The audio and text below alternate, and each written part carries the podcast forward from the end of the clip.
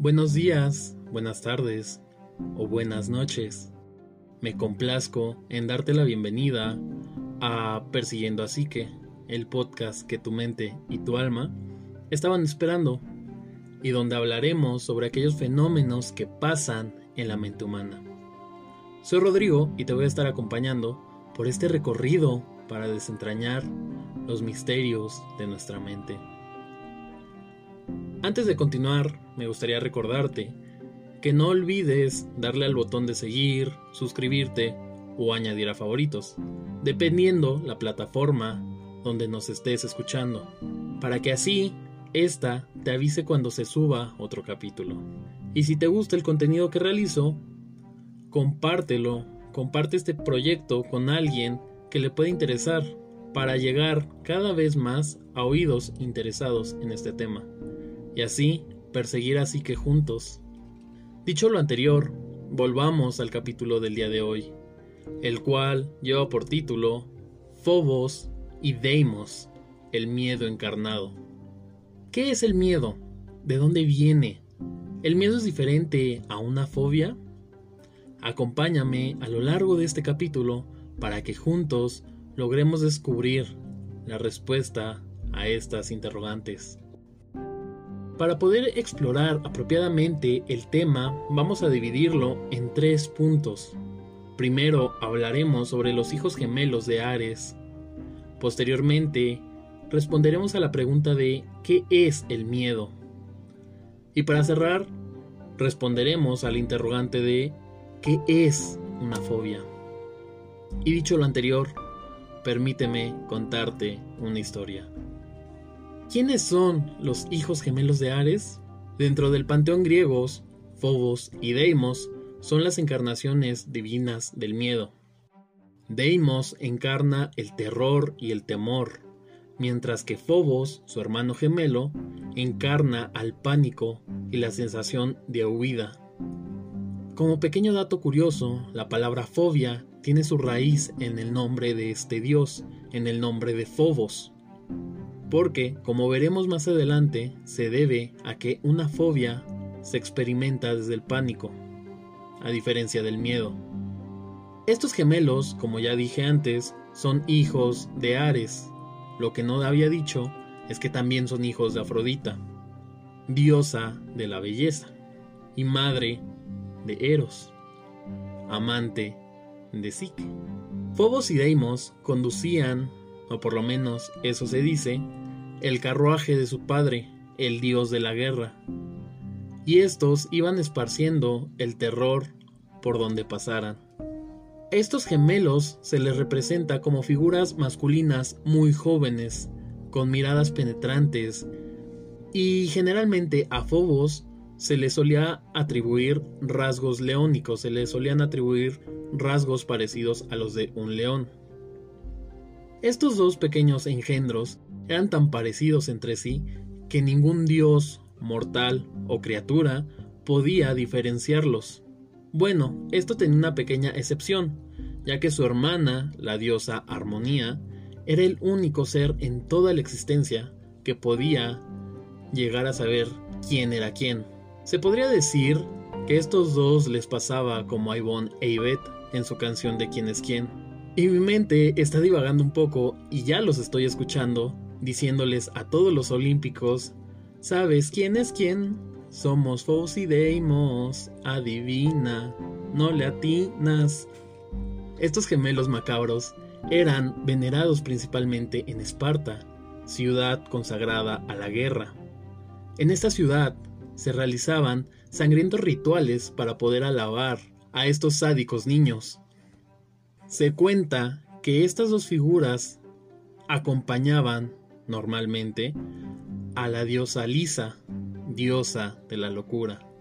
Uno de los relatos cuenta que cuando Hefesto ata a su madre Hera en el trono de oro que le regala como venganza por haberlo tirado desde el monte Olimpo, estos dos gemelos, junto a Ares, intentaron amenazarlo para que dejara libre a la reina de los dioses. Pero esto fue inútil, ya que Hefesto estaba muy claro con el objetivo que quería lograr. Otros relatos nos hablan de la gran batalla que hubo entre Zeus y Tifón. En estos relatos, los gemelos estuvieron todo el tiempo al lado de Zeus, su abuelo, y lograron infundir miedo en el gran Tifón, en esta gran criatura que logró ahuyentar a todos y cada uno de los dioses. Del mito de Tifón hablaremos más adelante en otro capítulo. Si estos dioses decidieran un día ir a visitarte, su sola presencia te hará sentir miedo y tendrías la necesidad imperante de huir. Solo que a todo esto, ¿qué es el miedo? ¿Por qué se siente la necesidad de huir cuando se siente el miedo? ¿Qué es una fobia? ¿Es lo mismo que sentir miedo? El miedo es un mecanismo evolutivo que se generó para la supervivencia de la raza humana. Esta es una sensación de angustia provocada por la presencia de un peligro real o imaginario. Esta es una emoción que activa el sistema nervioso simpático, el cual es responsable de mandar señales muy rápido a todo el cuerpo. Y estas señales son lanzadas ante una amenaza o peligro para poder huir y estar a salvo. O, por el contrario, para ayudarnos a preparar el cuerpo para defenderse y pelear contra dicha amenaza. Funciona de la siguiente manera. Un estímulo aparece. Este estímulo puede ser desde una persona, animal, objeto o inclusive una situación. Esta situación, objeto, persona o animal aparece y si tu cerebro lo interpreta como algo peligroso, este le va a gritar a todo el cuerpo. El cuerpo está en peligro. ¡Corre, corre, corre! Cuando Demos y Phobos deciden aparecer en tu cuerpo, puedes sentir una o varias de las siguientes reacciones. Aceleración del corazón o taquicardia, hiperventilación o respiración acelerada, y esto se debe o esto se provoca para poder llevar más oxígeno al cuerpo. De igual manera, hay tensión muscular para poder huir o defenderte de la manera más eficaz. Se dilatan las pupilas para poder observar mejor. Hay sudoración debido a la agitación y al ritmo que está trabajando el cuerpo. Hay dificultades respiratorias.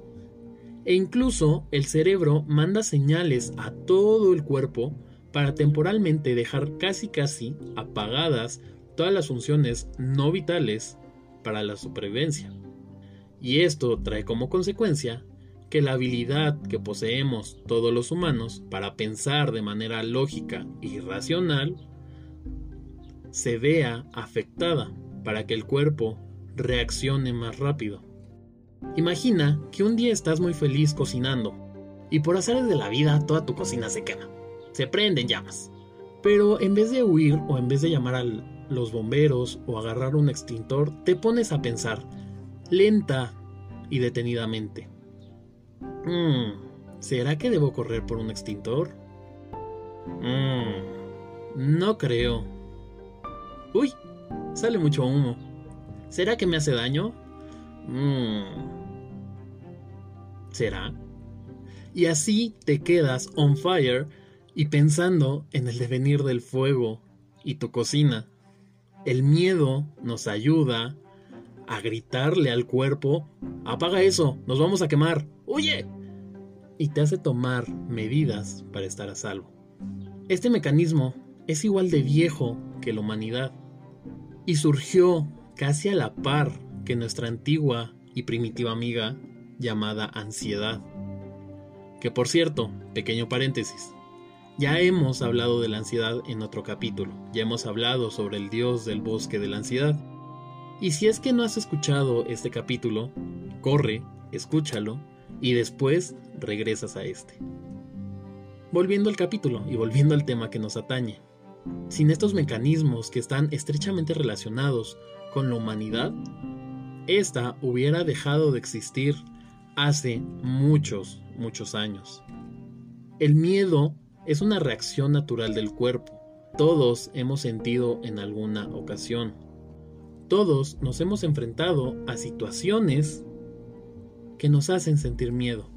Y estas situaciones van cambiando de acuerdo a la edad que tengamos. Y retomando un poco de lo que hablaba en el capítulo de la ansiedad, el miedo también, en cierto sentido, es un mensajero que le avisa a tu cuerpo que debe protegerse, que debe resguardarse o luchar ante cierto estímulo. Recordemos que hace miles de años el ser humano, antes de ser llamado ser humano, tenía que afrontar innumerables situaciones que atentaban directamente contra la vida. Recordemos que hace muchos, muchos años, nuestros antepasados eran presas muy fáciles de cazar para otros depredadores. Imagina que estás un día caminando por una pradera y de repente ves un tigre dientes de sable corriendo hacia ti y te quedas pensando, mmm, tiene colmillos muy largos. ¿Será que quiere jugar conmigo? Mmm, cada vez corre más rápido hacia mí. En este supuesto, nuestro antepasado, sin la ayuda del miedo, hubiera muerto a manos de este diente de sable. De ahí la importancia del miedo. Y como hemos visto, el miedo es una reacción natural del cuerpo. Esta emoción es vital para la supervivencia. Pero, ¿qué pasa cuando esta reacción interfiere en nuestro día a día? ¿Qué pasa cuando esto interfiere y nos paraliza para poder realizar nuestra rutina cotidiana o realizar nuestra vida? ¿Qué pasa cuando el miedo no nos deja avanzar, no nos permite vivir? Aquí hace acto de presencia nuestro gemelo favorito, Phobos. Aquí aparecen las fobias. Y tal vez te podrás estar preguntando, ¿qué es una fobia? ¿En qué difiere una fobia del miedo? El DSM5, manual usado por psicólogos y psiquiatras para poder dar un diagnóstico, menciona que las fobias se presentan ante el miedo o ansiedad intenso y se debe a un objeto o situación específica. Las fobias, a diferencia del miedo, se encuentran clasificadas en los manuales de diagnóstico dentro de los trastornos de ansiedad y estos trastornos se encuentran divididos en tres tipos distintos. Tenemos la agorafobia, las fobias sociales y por último, las fobias específicas. Las personas con fobia reaccionan con miedo, al igual que las personas sin una fobia, cuando se enfrentan ante el estímulo que les genera esta reacción aversiva. Pero a diferencia de la sensación de miedo que podríamos sentir una persona con una fobia, se pasa el resto del tiempo pensando y evitando este estímulo. Este estímulo está presente en la cabeza de la persona. Esto significa que aunque la persona, el objeto, el animal o la situación no estén presentes físicamente, sí lo están en la mente y limitan la capacidad para decidir libremente. Imaginemos que sufro de claustrofobia y un día me ofrecen un trabajo muy interesante y muy conveniente para mí. Pero en este trabajo es obligatorio que suba en un elevador, porque la oficina queda en el piso 48, supongamos. En este caso, en este ejemplo, yo voy a decidir decirle no al trabajo. Por más que me pueda ayudar a crecimiento personal, por más que me den buenos ingresos, buenas prestaciones, por más que me convenga este trabajo, voy a decidir alejarme de él, voy a decidir rechazarlo debido a que tengo que usar un elevador para subir 45 pisos. Y debido a que sufro claustrofobia o fobia a los espacios cerrados, esto va a limitar esto va a limitar las posibilidades de poder desarrollarme en esta empresa. Como podemos ver, las conductas de evitación pueden ser más o menos incapacitantes, pueden ser desde poco significativas hasta producir un total aislamiento. Como podemos ver, el miedo aparece y dice hola y se va. Por el contrario, una fobia está presente en la mente de la persona todo el tiempo. Y esto interfiere en el día a día de esta persona. Como dato curioso, aproximadamente un 10% de las personas tienen alguna fobia específica. Las más frecuentes de estas son la fobia a los animales o conocida como fobia, fobia a volar o aerofobia, fobia a las alturas o acrofobia, fobia a la sangre, inyecciones, agujas o heridas, claustrofobia, como ya bien lo había mencionado en el ejemplo, o fobia a los espacios cerrados, miedo a morir o tanatofobia, miedo a las tormentas o brontofobia, miedo a conducir o amaxofobia, miedo a atragantarse o fagofobia, miedo a las caídas o síndrome de temor a caerse. Las fobias específicas tienden a ser heredadas de padres a hijos.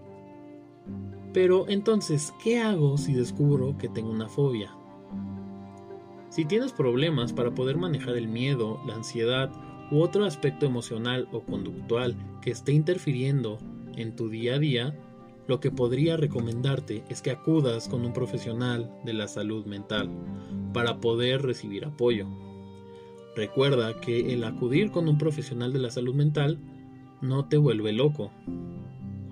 El profesional te va a brindar ayuda y es humano necesitar y pedir ayuda.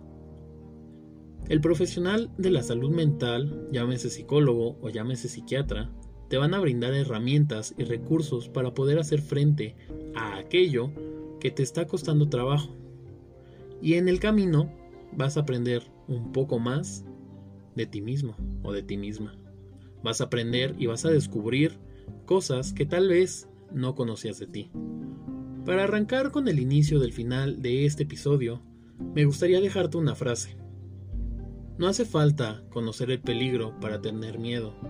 De hecho, los peligros desconocidos son los que inspiran más temor. Esta frase la dijo Alejandro Dumas.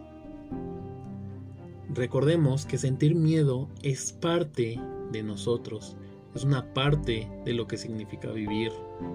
Aquello que desconocemos nos puede generar miedo debido a que no hay una base de datos dentro de nosotros donde podamos recurrir para obtener información. O por el contrario, hay una base de datos que nos indica que este estímulo puede ser peligroso. Recuerda que el miedo es un mecanismo que nos ayuda a reconocer aquello que nos pone en peligro. Es un mensajero que nos va a ayudar a reconocer cuando necesitamos protegernos o defendernos. Quisiera agradecerte tu atención a lo largo de este capítulo y me gustaría desearte que tengas un excelente día, tarde o noche. De igual forma, quiero recordarte que nos encuentras en todas las redes sociales e incluso en YouTube como Persiguiendo a Psique. Y sin más por el momento, nos estamos viendo, o mejor dicho, escuchando en el siguiente capítulo. Adiós.